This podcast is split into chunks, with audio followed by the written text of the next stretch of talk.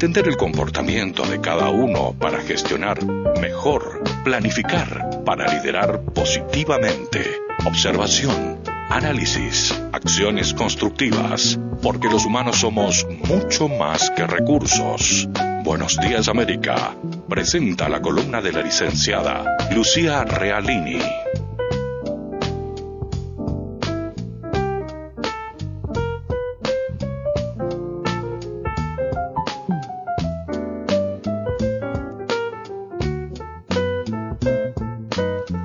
Ciclo de eh, los siete hábitos de la gente altamente efectiva. Pero tal vez la primera pregunta es, ¿qué es un hábito? Claro. Creo que, que es importante saber que uno tiene su carácter, pero que el carácter para Franklin Covey está compuesto de hábitos, que ajá. son pautas eh, consistentes, que a menudo son inconscientes, pero no, no desde la perspectiva del inconsciente de Freud, ¿no? Inconsciente, cuando hablamos en, en empresarial, estamos hablando de que no está en un plano consciente. O sea, yo pongo primera, segunda y tercera en el auto y no voy pensando Que ya hice todo eso. que hice todo eso. O sea, está en un plano inconsciente. Muchos también le Mm, llaman subconsciente. ¿Por qué? Porque está en un segundo plano de la conciencia. Claro, claro. ¿Está? Sí, sí, sí, Eso es importante aclararlo porque si no nos vamos a Mm. Freud y, no va por ahí. Yo hago el arqueo de caja y eh, atiendo al público y pago los proveedores y sería lo mismo. ¿no? Todo ese manejo de cosas que hago en la empresa, que muchas veces es por inercia. Eh, no. Desglosar un poquito más. Por ejemplo, voy a hacer el arqueo de caja y yo te pregunto, bueno, ¿cómo haces el arqueo de caja? Y vos me decís cuatro pasos. Claro. Y te comes cinco que lo haces sin darte cuenta. Exacto, no repasás el, el paso a paso que deberías tener. Que deberías tener porque lo tenés como incorporado. Mm. Incorporado. Yo lo hago así. Y ya Es- está. y ya está. Y no lo tenés consciente de que estás haciendo ese control o, Claro. o, o por ejemplo, por esto es bien común. Eh, la plata, el cajero, la pone en la derecha o en la izquierda. Claro. Vos le preguntas al cajero, ¿y dónde pones la plata? Arriba de la mesa. Mm, Pero si vos le corres la cajita de, de lugar, Sí. se, le se le acaba el mundo. seguro. Bueno, porque está en un plano subconsciente Mm. ese procedimiento que hace ponerlo en el lugar que le queda más fácil. Exacto. ¿tá? Bueno, esto es lo mismo. Es pautas consistentes, ¿tá? que están en un plano eh, subconsciente, vamos a llamarle para que sea más, más gráfico, y que se utilizan de manera constante y cotidiana. Y eso es lo más importante, que es que es el uso constante, eso es el hábito. Claro, generalmente ahí es donde todos eh, estamos de acuerdo en definir un hábito, ¿no? Es el uso que hacemos siempre. O sea, yo tengo el hábito de tomar mate por las mañanas. Yo tengo el hábito de levantarme a medianoche a hacer pipí. Yo tengo el hábito de mandar a lavar el auto una vez por semana. Exactamente. Y lo más importante, y que es lo que, que siempre tenemos que tener en cuenta, es que ese hábito expresa nuestro carácter y expresa es- nuestros valores. Si nosotros queremos generar un hábito que va en contra, lo que se llama disonancia, en disonancia con nuestro ser, o sea, va en contra de lo que es nuestro ser, de lo que nosotros creamos, creemos, ese hábito no se va a poder instaurar. No lo vamos a incorporar nunca. No, nunca. Claro. O sea, a ver, si a mí el día de mañana me dicen, vos vas a tener que agarrar y pararte en la puerta de tu casa todos los días y putear al primero que está en la Mm, puerta. claro. Y yo creo que el Sí. valor más importante es el respeto. Por más que me digan que yo voy a ser la persona más eficiente del mundo y me voy a llenar de oro, Sí, sí, voy a sufrir cada vez que lo hago. exacto. Y ese hábito no se va a incorporar. Por eso es que muchas veces mucha gente se siente incómoda si tiene que dirigir personas, porque en su en su manera de ser, en su carácter, No está. el hecho de dar órdenes, no le gusta, no se siente cómodo y no hay nada de malo en eso. Es, que simplemente uno tiene una forma de, ser de ser determinada. más apacible, no le gusta dar órdenes, prefiere estar en un estado más de comodidad o de tranquilidad, Exactamente. no le cae bien la responsabilidad de otros, ¿no? Y no está mal, todos somos diferentes, fue lo primero que dijimos al comienzo de la columna. todos somos diferentes. Entonces, eh, lo primero que tenemos que entender es que el hábito está ligado con nuestro carácter, el hábito que vayamos a desarrollar Exacto, sí, sí. está ligado a nuestro carácter y nuestros valores. Por tanto, no se instaurará ningún hábito que la persona, Que sea contradictorio a lo que uno es. No. Porque ese hábito, eh, o sea, para que se sea un hábito tiene que ser constante Claro. y tarde o temprano algo que nosotros no estamos eh, convencidos de que nos va a dar determinado beneficio y que es bueno, lo vamos a dejar hacer. Lo soltamos. Si yo soy, eh, si yo me jacto de ser un gordito feliz y no valoro la salud, la dieta la voy a La vas a dejar. romper. Bueno, entonces, esto es lo mismo. Primer chorizada. Exactamente, esto es, es lo mismo. Hay que pensar en cosas prácticas porque a veces si no Mm. Sí, uno, sí. viste, Claro, si no nos ponemos muy, muy muy filósofos. teórico claro, y después la gente dice, Pero es eso. Es ¿no? eso. Si, vos decís yo soy gordo de alma, bueno, hasta que no dejes de decirte soy gordo, gordo de alma, y no vas a adelgazar. el- cuando vos decís yo soy, te definís. Sí, te definís. Sí. Ya está. Claro. esto es lo mismo. Mm. Eh, a mí me gusta el, el título del libro de Frankencovey porque dice eh, gente altamente eficiente. Altamente eficiente, altamente eficaz. Entonces, Eficiente. eficiente. Eficiente, no es lo mismo. No es lo mismo. Eficiente. Y en este caso, eh, las personas que se jactan de no ser eficientes, ya de pique van a tener que Sí, entrar sí, claro. en ya el tenés pro- un problema. eh, yo soy espontáneo. Bueno, ser espontáneo tiene un costo. La eficiencia. Exacto.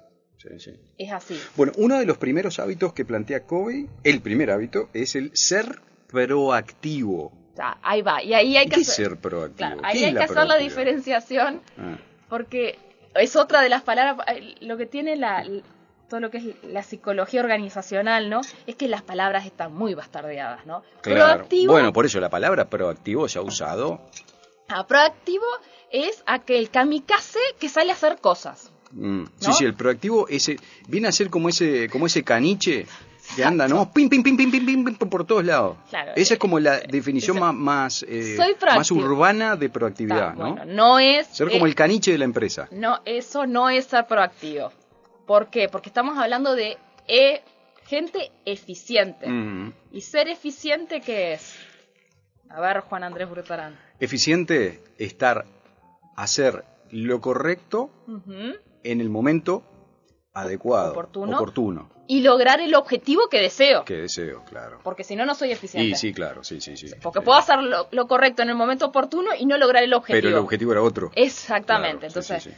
eh, ser proactivo, ¿qué es? Es ser libre. ¿Libre de qué? De no ser reactivo. La, la contraparte de proactivo, Claro. proactivo es ser reactivo. Reactivo. Reactivo es aquel que frente a un estímulo responde. Responde. Y lo que nosotros buscamos es que... vos- Vino el COVID-19, instala un protocolo sanitario. Muy bien. No me preparo para cuando venga una pandemia o haya una situación X, no tengo un protocolo ni un simulacro en caso de que alguien tenga una CB en mi sala de espera. No. Ahora instalo porque ocurrió tal cosa. Exactamente.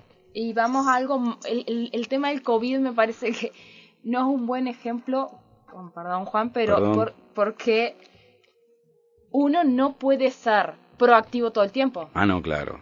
Es que no, es que claro, estás aparte, anticipando todas vos- las, las tormentas. Y la otra cosa, vos estás pensando Mm. en que ser proactivo es anticipar el estímulo. Y no es solo anticipar el estímulo, y ese es el error del caniche. Yo estoy adelante de la pelota. Acuérdense que estar ya lo hemos hablado, estar adelante de la pelota, ¿qué te hace? Ser un ansioso. Claro. El ser proactivo es, sucede a, mi jefe me grita. Yo tengo dos formas de, o tres formas de responder. Callarme la boca y calentarme, gritarle yo o ser asertivo. ¿Cuál es la forma más libre de responder en ese caso?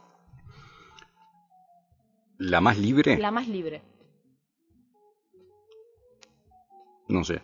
Ser asertivo. ¿Sí? Si yo me callo la boca, tengo un costo emocional. Sí. Si yo le grito a mi jefe, pierdo el trabajo. Y también tengo un costo Y emocional. tengo un costo económico Sí. y emocional. Sí.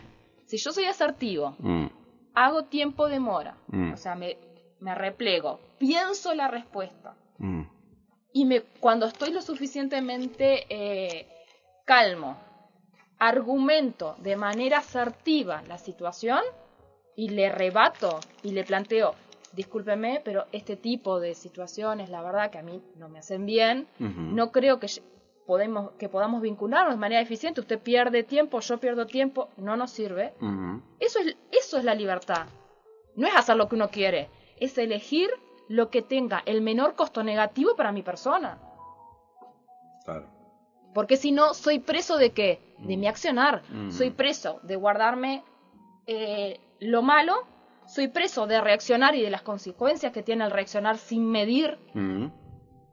Y el ser activo me hace ser libre. ¿Por qué? Porque no voy a tener ninguna de las dos, de las dos cosas. O al menos voy a mini- minimizar. Obviamente, si mi jefe es un desquiciado Y yo le voy y le planteo asertivamente una situación sin ser agresivo, midiendo las palabras, sabiendo que hay un- una relación asimétrica que me tengo que cuidar muy bien, y la persona responde mal, ya no es tu responsabilidad, Exacto. Es la responsabilidad. Es, es el lugar del otro. es el lugar del Claro, otro. sí, sí. Pero ser, Ojo, estamos hablando, estamos poniendo un ejemplo con el jefe. Esto aplica para el cliente, para el proveedor, para, ¿no? el esposo, para, la claro, esposa, para, para todo vínculo, ¿no? para todo vínculo. Para todo vínculo. exactamente. Eh, el, el, eh, decíamos el jefe, el empleado, El empleado. que viene también a, ¿no? a, A plantearte cualquier cosa. alargar todo como si fuera un baño.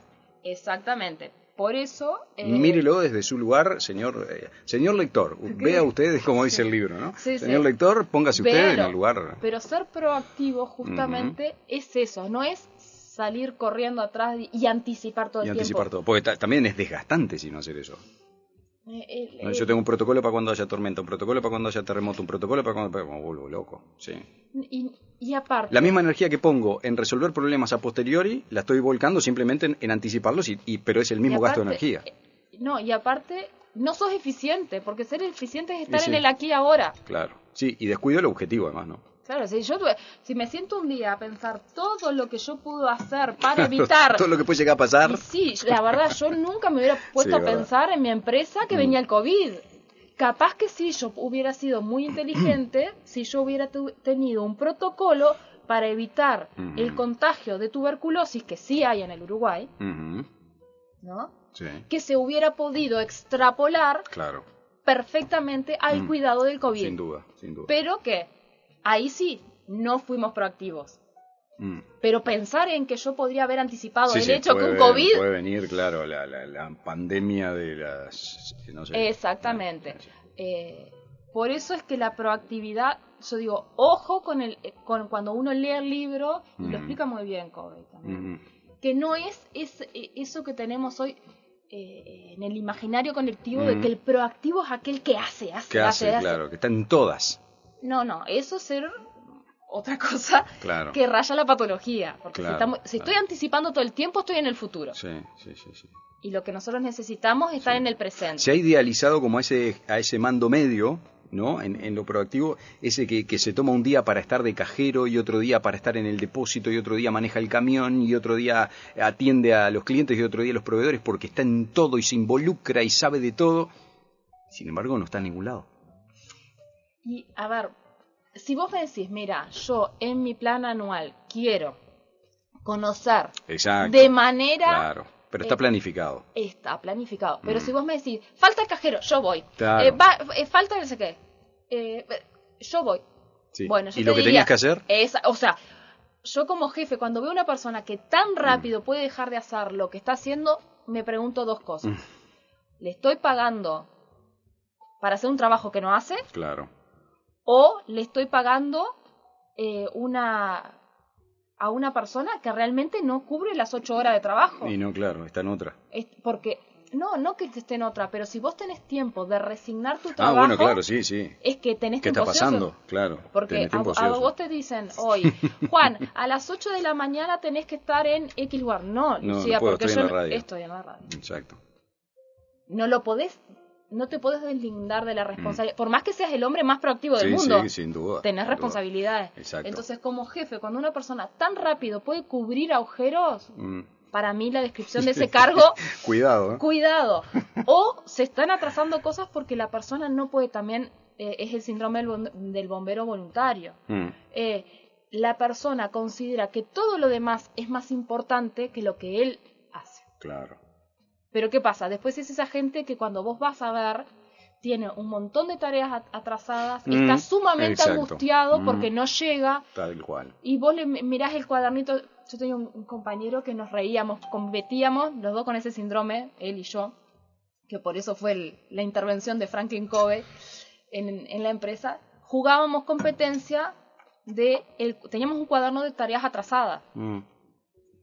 Y jugábamos competencia quién la podía reducir más, pero eh, arrancábamos el día de voy cuatro hojas y él me decía voy tres y yo terminaba el día y le decía yo voy tres, a mí se me sumaron dos hojas más y termina siendo frustrante. Y sí. ¿Pero por qué? Por eso mismo, porque la persona no es proactiva, porque reacciona. ¿Me podés hacer este favor? Sí. ¿Para qué voy a analizar? Claro. A ver si puedo. A ver si puedo. Y si lo puedo hacer bien. Puedo, si lo puedo hacer. ¿Y qué costo Porque tiene? también, también tenemos eso, ¿no? Eh, como que nos ofrecemos muy rápido a tapar un agujero cuando muchas veces nos, nos pasa por arriba el agua. La tarea. Entonces después te ofre- dejaste de hacer lo que tenías que hacer para hacer algo mal. Peor Entonces todavía. doble es el problema, ¿no? Pero vamos a pensar en la persona que realmente es muy capaz. El jefe que ha, que ha crecido, porque aparte le pasa mucho, ¿saben a quién? Al jefe que ha crecido en la organización, el que fue cajero, el Mm, que estuvo en el depósito. sí, sí, claro. Porque ya le mueve taquito, yo Sí, lo hago, quédate tranquilo. Deja que yo ya sé cómo es. Y lo hace bien, Mm. pero deja de hacer lo que realmente claro. es importante. Sí, sí, sí. Es, después vamos a ver, eh, primero lo primero, que es un Mm. hábito, pero deja de hacer lo importante, porque si él llegó a jefe, es porque la organización consideró que él puede aportar más en otro rol. Claro, exacto. Sí, sí. Entonces, ojo con la proactividad mal entendida. Y como decíamos hoy, cuando vos movés una piecita, todo, lo Todo demás se mueve. Exacto. Entonces, eso es lo más importante que tenemos que, que discriminar cuando decimos ser proactivo. Ser proactivo es ser libre de reaccionar de la mejor manera posible para las circunstancias en las que estamos sin perder el objetivo. Con eso cerramos hoy, porque en realidad ya se nos agotó el tiempo. La idea era meter dos de los hábitos, pero seguramente no lo vamos a poder hacer nunca, porque da todo para mucha, da para un libro. Entonces nosotros lo para que, dos libros, lo que- sí, que claro, dos libros. sí, sí, ya, ya vamos en, en- en el, en el hábito número 8 también, que lo tocaremos. Pero bueno, eh, este ciclo continuará lunes a lunes, donde nos metemos en esta, esta magistral obra de Covey, donde hace un resumen justamente de lo que venimos hablando. Lucía, el próximo lunes charlamos nuevamente y hablaremos de... Empiece con el fin en mente.